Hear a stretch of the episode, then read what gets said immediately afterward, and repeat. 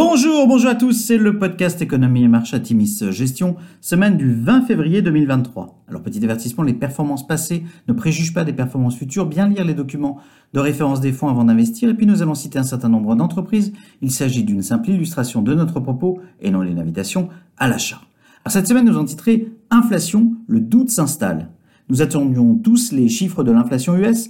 L'indice CPI a continué sa trajectoire à la baisse avec une hausse de 6,4% sur un an contre 6,5% en décembre. Ceci étant dit, l'inflation a rebondi sur un mois de 0,5% en janvier contre une hausse de 0,1% en décembre. Les prix à la production US en hausse de 0,7% ont aussi agité le spectre d'un ralentissement de la dynamique de désinflation en cours et ravivé l'inquiétude d'une politique plus restrictive de la part de la Fed. Les interventions des cadres de la Fed cette semaine ont du reste confirmé que la Banque centrale américaine était loin d'une pause dans la hausse des taux. Conséquence directe, les taux US se sont tendus avec une, un 2 ans à 4,61% et un 10 ans à 3,83% et un repli des valeurs de croissance en fin de semaine. Les ventes de détail US en hausse de 3% en janvier ont aussi inquiété quant à une contribution à la hausse des prix, mais ont éloigné le spectre d'une entrée en récession. Le prix du baril de pétrole est reparti à la baisse cette semaine avec un WTI en baisse de 4,3% sur la semaine à 76 dollars le baril. À noter, le prix du gaz naturel en Europe a de nouveau nettement baissé et retrouvé ses cours de la fin 2021.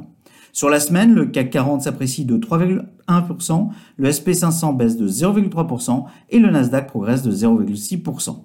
Alors du côté des sociétés, une belle série de publications pour les valeurs de vos fonds. Aux USA, publications au-dessus des attentes pour Airbnb, Applied Materials, Coca-Cola, Datadog, Marriott et The Trade Desk. En Europe, publication au-dessus des attentes pour Airbus, Air Liquide, Alphen, Imeris, Kerry Group, Michelin, Schneider Electric, Veralia, publication en ligne avec les attentes pour Safran et résultats légèrement en dessous des attentes pour Nestlé. Alors à venir, la semaine sera écourtée à 4 jours aux USA pour cause de President's Day lundi. Les minutes de la dernière réunion de la Fed, publiées mercredi, seront décryptées avec intérêt pour anticiper la dynamique de hausse des taux à venir. Le scénario d'une hausse de 0,25% des taux directeurs le 21 mars prochain restant central. Les chiffres d'inflation du PCE, indice favorisé par la Fed, sortiront vendredi. La semaine sera aussi marquée par les publications de grands distributeurs américains comme Home Depot ou Walmart qui donneront des indications précieuses sur la consommation américaine. Après un début d'année en fanfare, le narratif des marchés semble pivoter de l'attente d'un atterrissage en douceur à l'inquiétude quant à de nouvelles hausses des taux significatives pour faire face à une inflation persistante. Il convient donc de rester relativement prudent à court terme en ne s'emballant pas face à l'envolée récente de certains dossiers à fort bêta. Le contexte géopolitique, un an après l'invasion de l'Ukraine, devrait aussi peser. Le cycle de publication avançant, le bilan pour les valeurs de vos fonds est à ce stade très bon, avec une grande majorité de publications au-dessus des attentes pour, et un peu de, et très peu de déception finalement. Euh, mention spéciale pour notre fonds Atimis Trendsetters Europe qui réalise un parcours quasi sans faute et en ce début d'année.